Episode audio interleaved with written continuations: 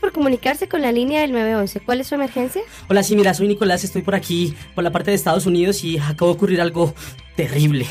Nicolás, necesito que me digas por favor la dirección desde donde me llamas. Sí, mira, estoy eh, por aquí en la Avenida Quinta, eh, calle Falsa 123, pero es algo horrible. Hay una persona rara, con barba, con túnica y tiene una maleta grande. Me asusta. Ok, Nicolás, tranquilízate. ¿Estás solo? Estoy solo.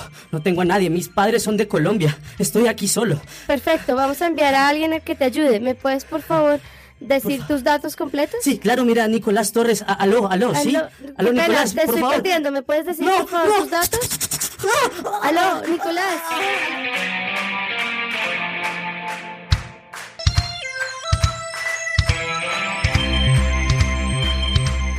Hola a todos, amigos podcasters. Bienvenidos a un nuevo capítulo de A dónde vamos no necesitamos carreteras. Les habla Julie y por supuesto hoy tengo a mis compañeros aquí, Sebastián, Nicolás, ¿cómo están? Hola, ¿cómo están? No entiendo nada de lo que está pasando. Hola Sebastián, Juli. No, lo que pasa es que mm, vamos a empezar, es que ahora como con melodramas y todo eso, es que hacerle podcast teatro es lo que vamos a hacer ahora. Podcast teatro. Ah, y como emisión de digital de podcast teatro. Exacto, Ah. entonces empezamos con una escena dirigida, producida, financiada por Julie Fajardo. Gracias. Pero, Pero... es una escena inspirada en todas esas películas donde siempre hay una llamada al 911. No sé si se acuerdan en este momento de alguna en particular. Yo me acuerdo, por ejemplo, de cuando un extraño llama, que es- todo el tiempo es llamando al 911. Yo me acuerdo de la de mi pobre angelito. Ah, perfecto. Ah, sí. Yo recuerdo es la de mm, este man que es repinta que atiende una llamada a una cabina pública y se queda ahí. Que Ah, esa es la, la de que... piensa que es un llamado de emergencia, pero ocurre un poco de cosas y no puede salirse de la cabina. Sí, porque le están apuntando con Sí, láser. con Colin Farrell, se me olvidó esa película. Esa... Sí, sí, sí. bueno, sí. pero es esa película en la que estoy La pensando. tenemos de tarea. Pero bueno, ¿por qué, por qué llega a colación toda esta dramatizado esto, estas cosas? Porque nuestro capítulo del día de hoy es precisamente sobre este número, famoso número, que se convirtió en el 2001 en un número doloroso, que es el 911, por el atentado a las Torres Gemelas. O sea que vamos a hablar sobre terrorismo. Cine y terrorismo. con los terroristas. Bueno, pero entonces, para hablar un poco de, de esta fecha tan, tan fuerte, quisiera también preguntarles primero, ¿qué estaban haciendo ustedes ese 11 de septiembre del 2001? Yo me acuerdo que a mí me tocó en el colegio. Yo me acuerdo que en el colegio había una, como una biblioteca, mm, como no la biblioteca de los adultos, sino la biblioteca infantil. Y ahí pusieron un televisor y algo estaba pasando. Yo no entendía qué era lo que estaba pasando. Yo solo entendía que al parecer algo, unas torres, algo de un avión, una explosión, pero no sabía qué era lo que estaba sucediendo. Yo también estaba en, en época de colegio, pero yo ese día no tuve clase. Fue como jornada pedagógica o algo así. Y entonces yo estaba en casa por la mañana pues viendo televisión así. Y claro, desde las 8, 9 de la mañana y eso. Y yo, la Breaking verdad- news. Sí, claro, pero en todo lado, o sea, eso que uno canaleaba ahí, todos los canales estaban con eso, el- con la misma noticia desde distintos puntos de vista y todos eh, asustadísimos. Y bueno, yo lo veía, la verdad, con, con mucha inocencia, como que en efecto ocurrió algo y todo, pero yo decía, de pronto he visto mejores efectos en otras películas. pero eso era lo que estaba haciendo. Creo que este es un grupo muy millennial porque yo también estaba en el colegio, claramente. Me estaba recogiendo la ruta y una niña de la ruta, que tiempo después nos enteramos que le gustaba decir muchas mentiras, dijo que sus papás trabajaban en el World Trade Center. Y estaba atacada llorando y bueno, el drama.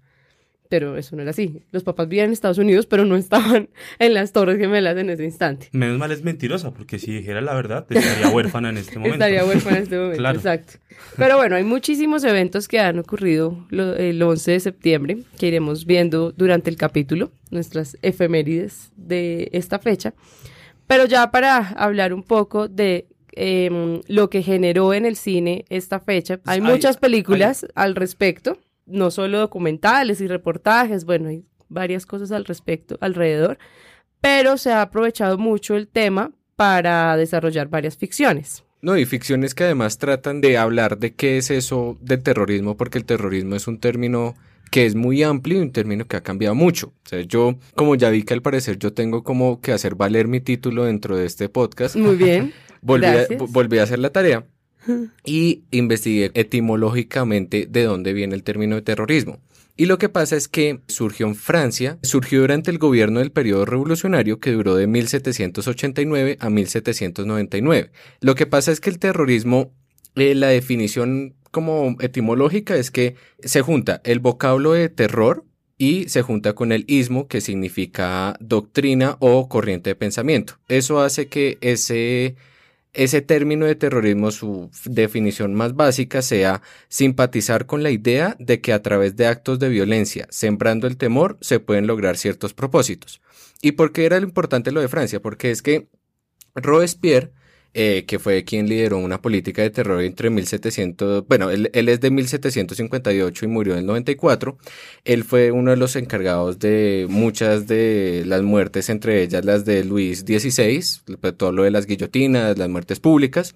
Y él, durante la Convención Nacional Francesa en el, en el 1794, dijo esto sobre el terrorismo, que decía, si la base de un gobierno popular en tiempos de paz es la virtud, en tiempos revolucionarios son la virtud y el terror. El terror sin la virtud es barbarie y la virtud sin el terror debe ser impotencia. Digamos que lo que ha pasado con el terrorismo es que es un término que ha cambiado mucho, porque digamos que esto es como la definición más ideológica y más bonita de alguna manera de qué es el terrorismo, pero esa definición se ha ido desdibujando dependiendo de si lo, cualquier ataque se considera un detrás de un acto ideológico o simplemente se considera como un ataque. Pues sí, yo creo que ya que trae colación eh, Sebastián el tema de hablar sobre terrorismo, que me parece importante antes de hablar sobre algunas películas. Eh, sí, claro, si uno se remite al diccionario o a la radio o algo así, de una terrorismo dirá como o dominación por el terror, o miedo muy intenso, o persona o cosa que produce terror, o método expedito, expeditivo de justicia revolucionaria y contrarrevolucionaria. Digamos que pues esa es la, la más canónica, y todo. Sin embargo, el término volvió a, reinterpretarse, puesto que algunos anarquistas o antifascistas o antisistema en la época del zarismo ruso, pues hacían como estas dichosas vías de hecho para que afectaran a, pues en esa época eh, el zarismo. Yo creo que de pronto ese es el término que tenemos un poco más acuñado ahorita en la, en la contemporaneidad, es decir, si está también válido preguntarse como, no sé, por ejemplo, si yo le pongo, yo, Nicolás, le pongo una bomba a la casa de Sebastián, ¿es denominado terrorismo? Sí, no, porque hay muchas vertientes con la que ahorita contemporáneamente o por ejemplo los, países se, relacionan, es que no necesariamente porque es una cosa totalmente alejada, porque se supone que ahorita tiene que tener como un conflicto mm, político, unas influencias eh, de por medio, porque es como esas discusiones que ocurren cuando ven las dichosas matanzas en los colegios de Estados Unidos, eso nunca lo declaran como terrorismo. Y ahí está por eso, porque es una cosa como alejada, fuera alguna ideología, salvo la locura del sujeto.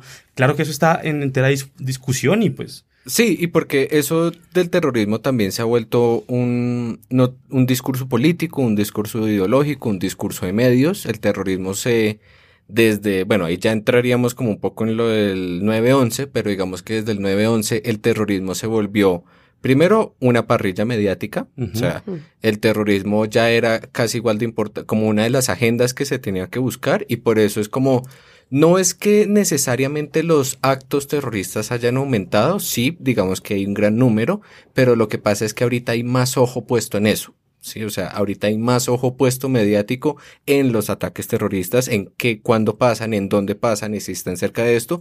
Con respecto a lo que usted decía de si, por ejemplo, poner una bomba, eh, usted en mi casa se considera acto terrorista, lo que pasa es que el terrorismo se vuelve una justificación de muchos discursos. Si yo digo que una persona como Stephen Paddock, que es el hombre que disparó desde un hotel de Las Vegas a un parqueadero y mató 58 personas, digo que es terrorismo, yo puedo justificar la implementación de medidas antimigratorias, puedo eh, justificar eh, fortalecer las fronteras, puedo justificar tener una revisión eh, mucho más dura de los datos privados y los datos privados ya no son privados sino públicos. Eso, todo eso se justifica si yo uso el término de terrorismo, porque el terrorismo en últimas es terror y es sembrar terror, y ese sembrar terror se vuelve como algo que puede, como decía Robespierre, eh, justificar actos revolucionarios en una época, pues, complicada. Yo creo que lo que intenta prevalecer esos actos es que si en efecto eh, se manifieste un poder o un contrapoder sobre alguna hegemonía. Pero bueno, es importante antes ya de empezar con el tema de las películas porque hay algo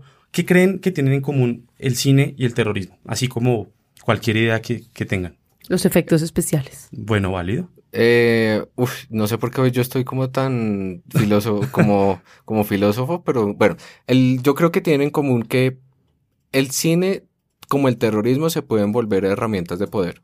Ok, bueno, pues los dos eh, tienen muy buenas respuestas. Yo la contrapongo con una tercera y es tanto el terrorismo como el cine tiene, necesitan como de una suerte de eje mediático. Me voy a explicar. El terrorismo, para considerarse como tal, eh, necesita muchísimo eh, bombo mediático y es algo que se nutre constantemente, ¿sí? De los, incluso de los mismos medios. Es como un ejercicio un poco contraproducente. Entonces, si muy posiblemente, por ejemplo, cuando pusieron la bomba aquí en Nogal, pues evidentemente lo hicieron entre muchas otras razones para hacerse notar, para hacerse evidenciar. Em, el cine también funciona un poco como como ese eje mediático y ahí es donde, claro, desde luego va como el ejercicio del poder, como estas herramientas de medios, pero sí eh, concluyen en eso. Y no es nada curioso que pues eh, muchos, muchos directores y muchas personas traten desde su perspectiva estas películas. Bueno, no, yo tengo, encontré un texto por aquí eh, de un autor que se llama Marcos Rojo, que se llama El terrorismo en el cine. La verdad, súper recomendado. Creo que va a estar colgado eh, cuando, cuando quede el, programa. Y pues yo en lo personal saqué todo este programa ahí porque me pareció una, una sinopsis concreta al grano de cómo se pueden mezclar estas dos vertientes eh, de terrorismo y, cine. Entonces, pues bueno, no sé si tenemos alguna otra cosita que agregar ahí. Principalmente lo que estaba diciendo Sebastián, de ser cortina, en realidad el, el 9-11 se le atribuyó el acto de terrorista, pero pues hay muchas teorías alrededor, conspiraciones y etcétera, de que eso fue un ataque planeado y permitido eh, eh, claro, eso es denso. no, y ¿sabe qué es lo chévere? Que estos, estos actos pues podrán ser malos y no los poder jugar, juzgar desde muchos aspectos, pero siempre crean como una, un poco esta noción mitológica, ¿no? Como el programa que hicimos sobre presidente, sobre la película JFK. Hay una versión oficial, pero también hay una contraversión y uno no sabe de pronto si creerle al oficialismo o a las corrientes alternativas, pero sí se surge, pulula como esa, esa semillita de la mitología. Eso me parece muy es culpa del Pentágono. Yo creo que todo lo que tenga que pasar por el Pentágono es porque tiene. Y los Illuminati. Y pues lo otro es que como un mes después, como en, en modo express, aprobaron el acto patriótico que fue básicamente un acto en el que podían, el Congreso justificó que la privacidad podía justificarse si había un bien público, o sea, si yo quiero investigar todos sus datos lo puedo hacer porque estoy previniendo actos terroristas. Ya no había como una cada agencia funcionando por su lado, sino todas igual. La policía ya era mucho más militarizada. Bueno, un montón de cambios que vinieron a partir del 2001 que eh, terminaron beneficiando al gobierno y norteamericano. Y entre otros que Estados Unidos empezó a exportar la palabra terrorismo a países como Latinoamérica y se, se reacuña ese significado, incluso con la política actual, ¿sí? No hay, no hay, uno sabe que uno siempre conoce políticos que a cualquier cosa le dicen terrorista, terrorista. ¿sí? Y pues se queda acuñado. También es importante tener un poco cuidado pues con esas palabras como que en verdad hasta qué punto en verdad es terrorista o no, pero bueno, todo está susceptible a, a definiciones.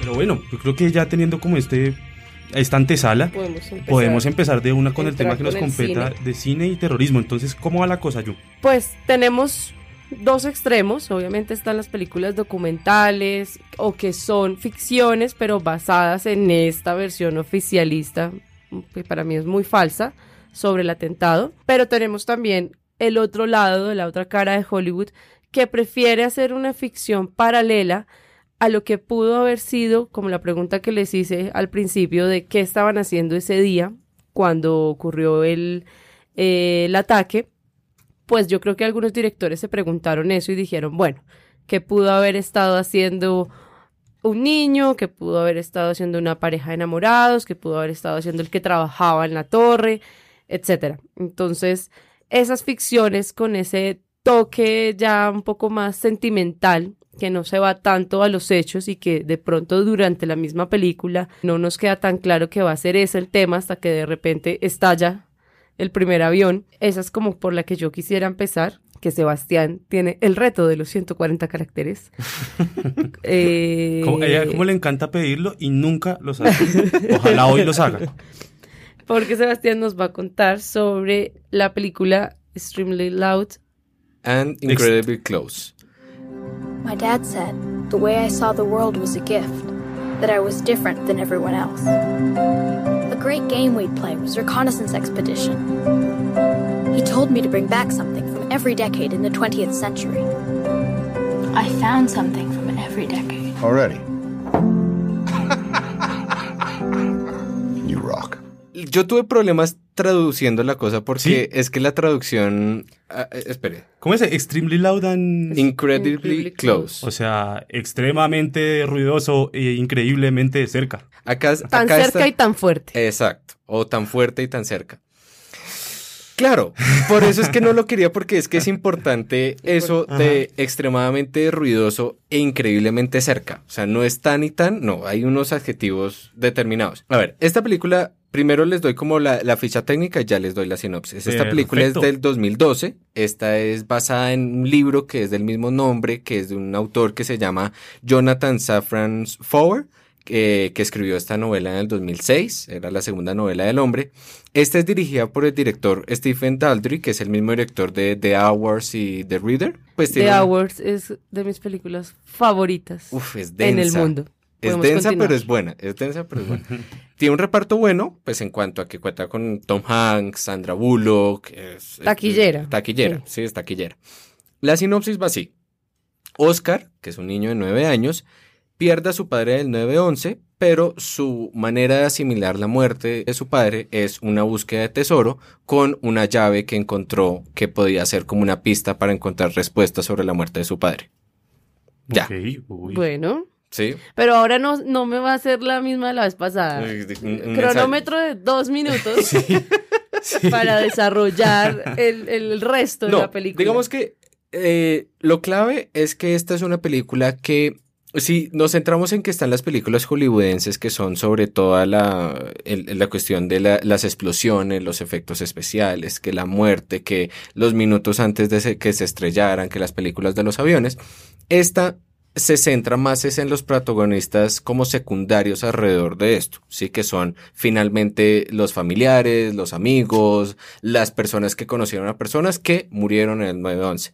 Y a partir de esto ese relato del niño, que digamos que lo chévere es que hay como dos claves en la película. La primera es que todo es el mundo del niño y volvemos como lo de la ingenuidad que hablábamos en el capítulo pasado, que este niño no es que niegue la muerte de su padre, sino lo que hace es tratar de entenderlo, porque el, por ejemplo en la novela comienza el niño diciendo, ¿por qué estamos enterrando un ataúd en el que no está mi papá?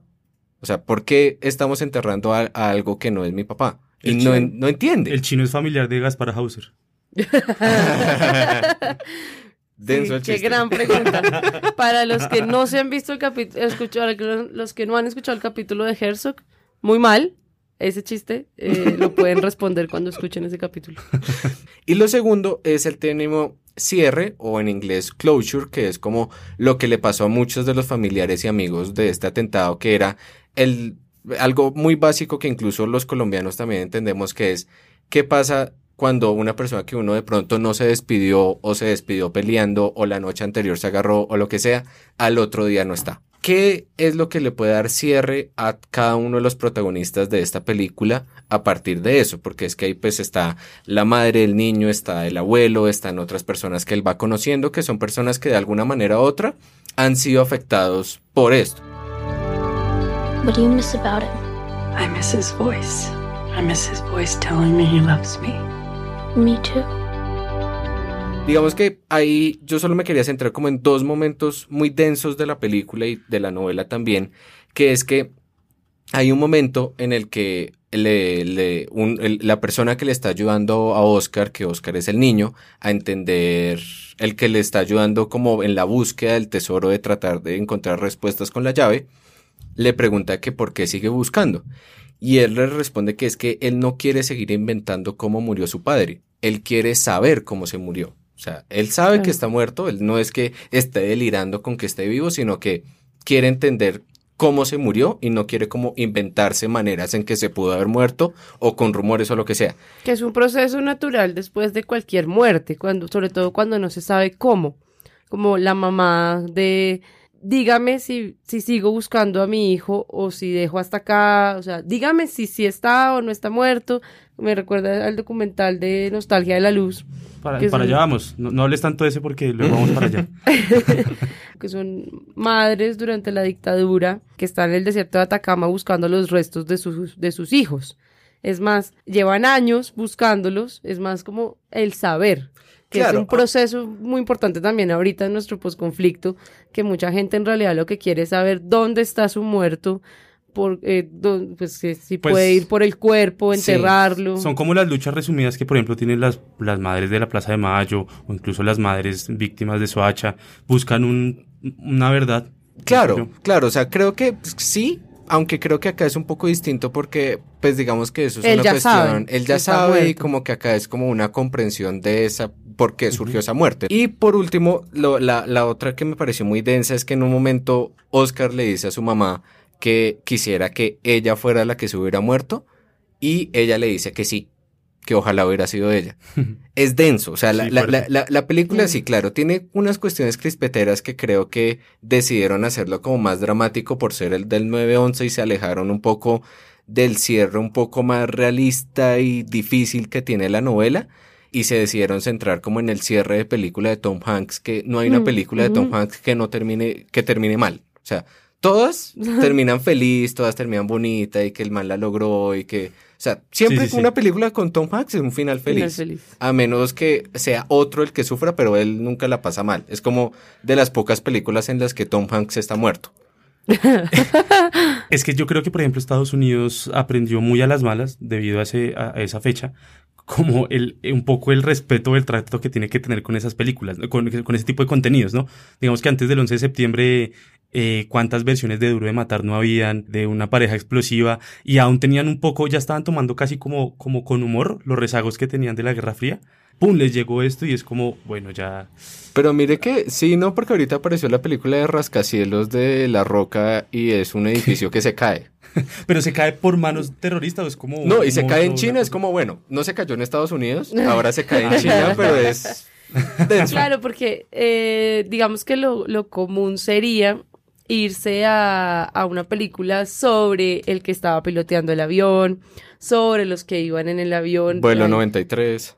Exacto, Claro. para irse para, para ese lado, pero en este caso en particular y también en- más adelante en Remember Me, eh, se va es por los laditos, por la, por la sensiblera. Sa- ¿Sabe que me, antes de, finalizar con esta película, me recordó una película colombiana que se llama Esto huele mal, de Jorge Alitriana. Esta película eh, es del 2007 y eh, son unos eventos parecidos que ocurren como el drama que acontece teniendo como marco el atentado al Club del Nogal. Entonces, ah, sí, sí, que empieza muy chistoso Sí. y después se pone muy... Sí, sí, sí, que es como la amante o tiene un cuento ahí como un enredo, pero está justo dentro del marco del Nogal y pues claro, el atentado los afecta, afecta la, la dramaturgia pues de la historia. Me recordó, me Me, recordó me eso. acuerdo que había algo muy denso con la película que si me equivoco usted corríjame, pero al final de la película el hombre no termina como mal por lo que hizo, sino que termina bien, ¿no? Sí, como que le sale todas. o le sea, sale todas. sí, Eso es como lo que se me hacía jodido, como el, el colombiano que decidió como mentir y como esconder cadáveres y hacer vainas. Como que la lección es, no importa, vas a salir con la tuya. Sí, esa, pues, es- es- esa película me recordó de una a esto huele mal, Jorge Alitriana, para que la vean ahí por ahí.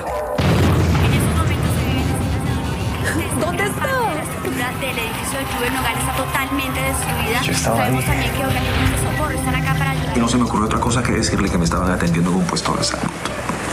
Hay mucho huevón. Dejando de lado ese sentimentalismo de la película de Sebastián, que en realidad es muy valioso como ver ese otro lado de la destrucción de las Torres Gemelas.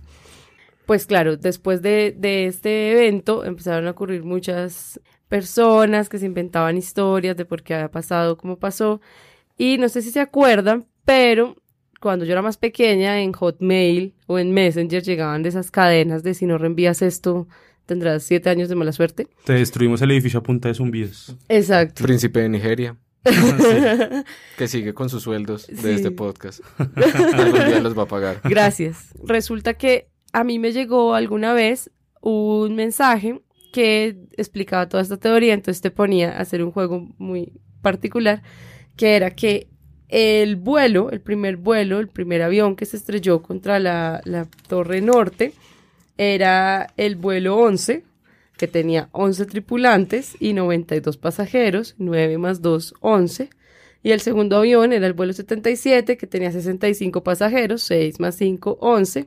Bueno, y era todo un juego y, uno si, ponía... Y, si este viernes se van a tomar unos guaros, Aguardiente tiene 11 letras. Imagínese esta puta conspiración. Estamos invadidos, los Illuminati nos tienen dominados. Y hubo un ataque terrorista en Madrid 911 días después de la caída de las Torres Gemelas. Oye, Ahí ah, como para dejarles datos. Pero ¿no, ¿no sienten que eso es un poco como esa película de 23 que era la de Jim Carrey? Sí, que el es número, como... del, del número que puede hacer el caos. ¿Qué tal que esa vaina exista? Usted no se meta con los números, Sebastián. mucho cuidado, mucho cuidado. Pero bueno, yo quiero aprovechar un- para hacer un saludito a dos personas que nos oyen desde el otro lado del charco y que han sido muy juiciosas porque han sido dos chicas muy lindas con nosotros. La primera es Camila Forero, que está precisamente en España. Ojalá no te pase nada grave por allá. Eh, muchísimas gracias por tu escucha y también eh, a Laura Flores, que se encuentra en Dubái y nos escucha desde allá. Qué berraquera. Que te pase, que les pase muy buenas cosas y que sigan escuchando este podcast.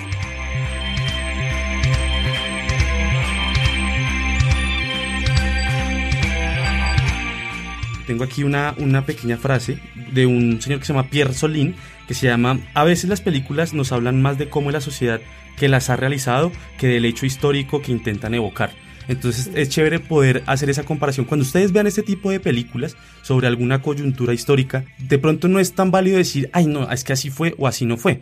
Es chévere como poder darle un poco la vuelta al cassette y decir, interes- pues curiosa la perspectiva que tenga con respecto a, es inevitable que pueda tener de pronto un sesgo político, eh, pues chévere como poder hacer esos contraanálisis de, de este tipo de películas. Justo esa visión tan variada de cada una de las latitudes, lo que llevó a que se realizara la película 11 minutos 9 segundos en un frame. Eh, esto reunió a 11 directores que tenían que hacer cortos sobre el- la manera como encontrar, como ellos vivieron o como quisieron traducir. O cómo se acercan. eh, o cómo se quisieron acercar y, y aparte que todos son de lugares lejanos, o sea, tienen una como un acercamiento geográfico bien distante.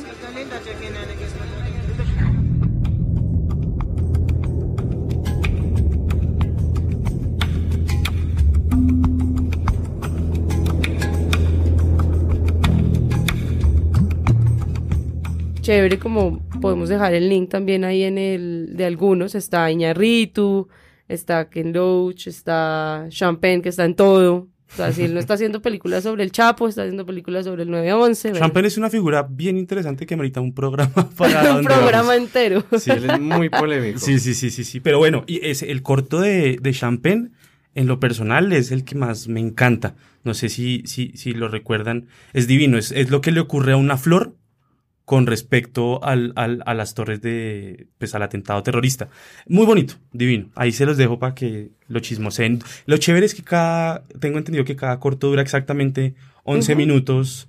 eh, pues, Nueve segundos. nueve segundos y, y un frame, como pues lo indica el título. Chévere. Es- eso es chévere porque es como, el, el, al igual que esta de, de la anterior que dije, era como ver otra manera de contar sobre un evento. Acá es cómo usar un evento para contar historias de otra manera. O sea, uff, eso es demasiado Inception, pero es como, o sea, cómo usar eh, un- unas fechas que son como unas fechas trágicas de tabú para usarlo como un, un elemento creativo artístico. O sea, es Claro. un video, claro, pero es un experimento muy chévere y un experimento que saca a luz otras historias. Sí, es chévere. También es la forma de sanar de cada persona. Yo creo que si alguno de los directores que se ha atrevido a tocar el tema tuvo el amigo del amigo estaba en la torre cuando se cayó, pues también puede como, como ser su manera de, de explicar ese hecho tan traumático, yo creo que para, tan- para toda la humanidad, me atrevería a decir.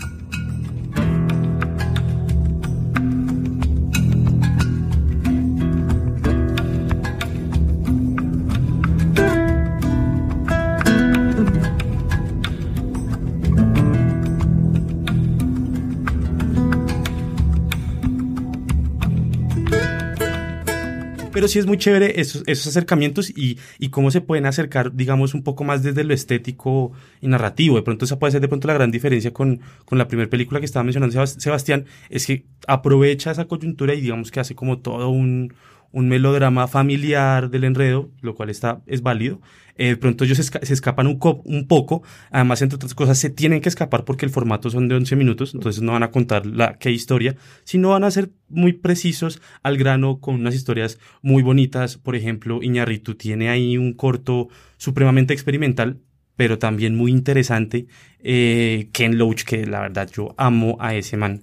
Eh, tiene ahí un, un corto también muy, muy chévere. Y hay otro también de un colegio que, un Es colegio en, en, en Afganistán.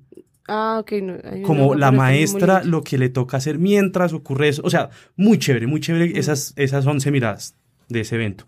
Muy interesante. Eh, Julie, dime un número del 1 al 5. Cuatro. Dios mío, es mi turno para hablar de mi película. Los números han hablado. Es una cosa increíble. Bueno, no, pero, pero primero, eh, dentro de mis efemérides, me gustaría mencionar que en Chile el golpe de Estado a Salvador Allende fue en 1973 y esto nos lleva a otro tipo de terrorismo y a otro tipo de películas de las que nos va a de la que nos va a hablar Nicolás. Sí, en efecto, la película que, de la que cual pues voy a compartir hoy se llama Allende en su laberinto. La última oportunidad en que me pueda dirigir a usted.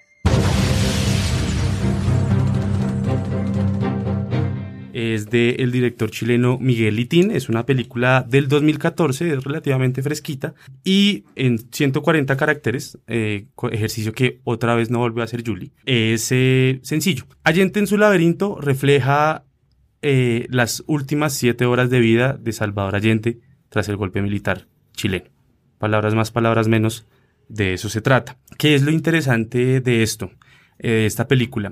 Yo creo que mm, más allá de la, de la película como tal, es e- ese ejercicio que, de, difusión que puede hacer más a nosotros como sociedad latinoamericana, porque nosotros entendemos ahora que el 11 de septiembre es una fecha tenaz, importante, pero por las Torres Gemelas. No, no, no, no tenemos en cuenta que el 11 de septiembre, pero de 1973, también hubo un ataque durísimo con la política y la democracia eh, chilena.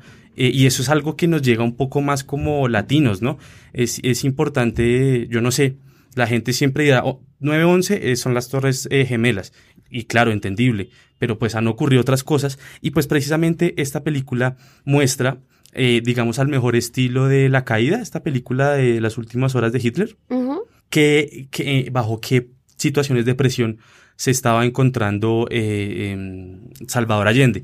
Recordemos así rápidamente, Salvador Allende fue el primer presidente eh, escogido por voto democrático que sea izquierda y pues eh, tuvo muchísima popularidad, sin embargo, como que su, su primer general Pinochet estaba en contra de sus políticas porque pues Pinochet digamos que tiene un pensamiento un poco más conservador y de derecha, tanto a tal punto que pues le hizo una revuelta militar y le hicieron un, un- lo derrocaron, hubo fue un golpe de estado Y este fue el inicio de 17 años de dictadura. en efecto, eh, y si bien esta película, la que les estoy comentando, en lo personal, creo que tiene poco un, un guion muy simple, como que no entró en profundidad del personaje Allende, sí me, sí me sirve eh, porque recuerda eh, este evento tan importante que ocurrió. De hecho, hay muchísimos artistas que a partir de la figura y el mito de Allende, pues surgen a partir de, de esta fecha. Y es que es curiosísimo porque es una película chilena que habla sobre los propios chilenos. Esto pareciera un poco bobo,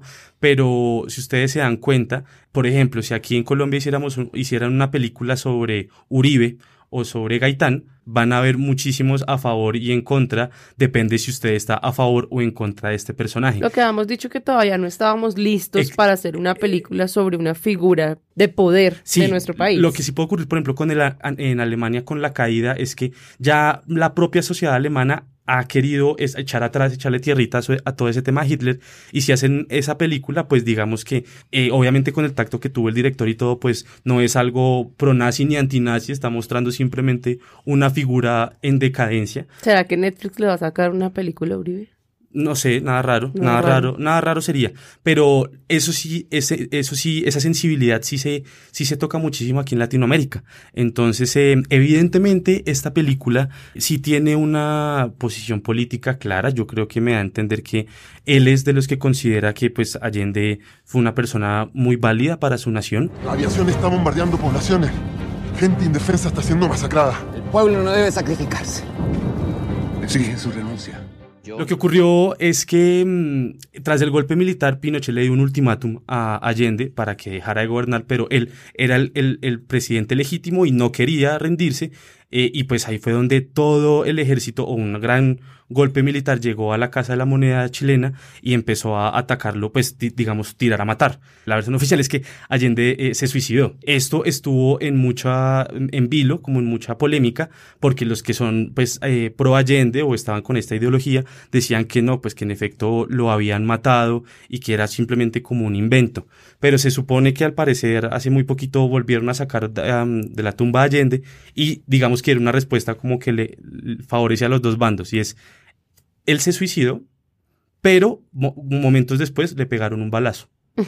Porque, claro, eh, lo que muestra la película, ahí sí, digamos, no es tan alejado de la realidad, es que en efecto los militares entraron a destruir todo y el gabinete que tenía Allende y todo eso. La película es interesante porque es una mirada de un chileno contra eso. Si usted, por ejemplo, ve el tráiler o algún, al- algún video sobre la reflexión de esta película, Allende en su laberinto, muchos comentarios de, de chilenos son bien curiosos porque son muchísimos y variados. Es como, ah, concha tu madre, ah, no sé qué, Allende, Allende fue una hueva, tal, no sé qué. Y otro man que dice, no, pero pues si Allende fue el mejor y Pinochet fue un asco. Entonces están como bien polarizados eh, en ese sentido. ¿Por qué la traje a colación? Porque me parece interesante como una película que puede mostrar cómo puede funcionar el terrorismo de Estado. eh, el terrorismo que pues nosotros aquí en Colombia podemos entender muy bien ese término, no lo voy a entrar a, a definición, pero también por la figura del director, que es Miguel Litin, Miguel Litin eh, es una figura importante dentro de la cinematografía chilena. Entonces, pues sí, más o menos de, de eso va, más o menos de eso va esa película. Y eso da precisamente a un, a un sinfín de realización audiovisual en Chile que ha hecho muchísimas películas. Por ejemplo, hay una que se llama Allende, mi abuelo Allende, que lo dirige la nieta de Allende y habla como como su vida familiar con, con Allende y pues la que Julie estaba mencionando al principio, Nostalgia de la Luz, un documental lindísimo, Muy lindísimo, recomendado. para que lo vean. Cada coyuntura en el país es una gran excusa para hacer cine. Sí, claro, sí, desde luego, desde luego, eh, pero lo, lo que me parece interesante es que particularmente Chile eh, le ha sabido sacar un muy buen jugo en el, Mm. en, el, en el mejor sentido de la palabra. En Colombia también. Lo que pasa es que ellos ya tienen tiempo. Yo Claro. creo- y Argentina también se lo supo sacar en su momento. No, y Argentina y Chile como nación tienen, pues para esa época tenía mejor industria de cine. De pronto ahorita Colombia se ha igualado, pero ya las dinámicas de mercado son distintas, como que todo el mundo le apuntas a Netflix o algo así. Pero digamos que en esos contenidos de autor, sí, eh, Chile Argentina, todo, todo ese cono sur y en, en general los países que tuvieron dictaduras se han encontrado con películas que se acercan muy bien desde su perspectiva a esas coyunturas. Listo, pues con todos estos datos sobre distintos terrorismos o actos en contra de el poder. Bueno, hay otro, otro dato muy curioso que era que las excavaciones para construir el Pentágono se empezaron en 1941, un 11 de septiembre. Pero curiosa esa, mm, como esa dicotomía que el mismo día que empiezan las excavaciones para construir este lugar es el mismo día que intentan ellos mismos Pues sí, destruirlo. yo creo que distinto a lo que, a lo que piensa Sebastián, sí, de pronto tendrá una carga negativa o positiva ese 11 de septiembre. Pero bueno, no sé, eh, creo que el tiempo y los demás 11 de septiembre que Nos lo faltan por venir no lo dirán. Cuéntenos en redes qué estaban haciendo ustedes el 11 de septiembre del 2001. Sería muy curioso escucharlos. No, y, y si tenemos gente que nos escucha que son politólogos, abogados, internacionalistas, que tienen de pronto definiciones mucho más acercadas eh, y acertadas sobre el terrorismo, también es válido. Recuerde que nosotros de pronto sabemos es de películas, pero nada más. Ya saben, Facebook e Instagram, advnnc.podcast, las iniciales del podcast. Síganos en las dos redes y, pues, cuenten. Y sí, coméntenos eh, y pues por favor eh, síganos, compartan eh, avisos parroquiales así sencillitos. ¿Qué tenemos ¿Qué ahorita? tenemos? Ahorita se estrena La Monja. Calentura. Eh, calen- somos calentura somos oficialmente. Calentura, mañana, pasado mañana. Ajá. Y eh, este no es un tema de, de, cine, la invitación que les tengo, pero este próximo viernes 14 va a haber una conferencia muy interesante en el, en el MAMU, Museo, ¿cómo, cómo es la sigla? Museo de Arte de Miguel Urrutia. Y que es el mismo, es el mismo que ha sido siempre el Museo del Banco de la República en la cuarta con 13. Al frente de la Luis Ángel Arango va a haber un conversatorio por parte de, de, mm, Lucas Ospina, profesor de la Universidad de, de Departamento de Arte de la Universidad de los Andes, que va a hacer una charla muy interesante sobre arte y narcotráfico. Entonces es bien interesante porque pues nosotros aquí hemos hablado un poco sobre cine y terrorismo. Eh, Lucas va a hablar un poco como sobre esos primos eh, subsecuentes que son como el arte para nosotros y el narcotráfico que es algo que también va colateral con el terrorismo. Vayan a esa charla, está bien interesante. La próxima emisión, por favor, estén atentos porque pues vamos a hablar de películas que envejecen mal, hombre. Que a veces eh, uno tiene como un prospecto muy alto de esa película y después la ve y le da Mm. impotencia cinematográfica. Bueno, pero no todo lo del 11 de septiembre es malo. En el 2016, Nairov quedó campeón de la Vuelta a España. Ay, gran dato. Con ese tenemos que cerrar. Bueno, eh, muchísimas gracias por su atención y nos veremos en un episodio más de A dónde vamos no necesitamos carreteras. Chao. El cine no solamente se ve, también se escucha.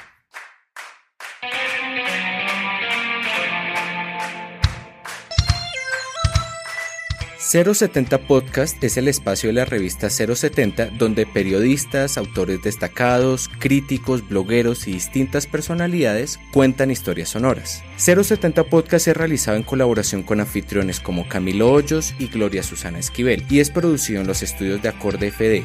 Cuenta con la colaboración de María Elvira Espinosa, directora de arte de 070, la música es de Gabriela Navas y la dirección y edición general es de Sebastián Payán.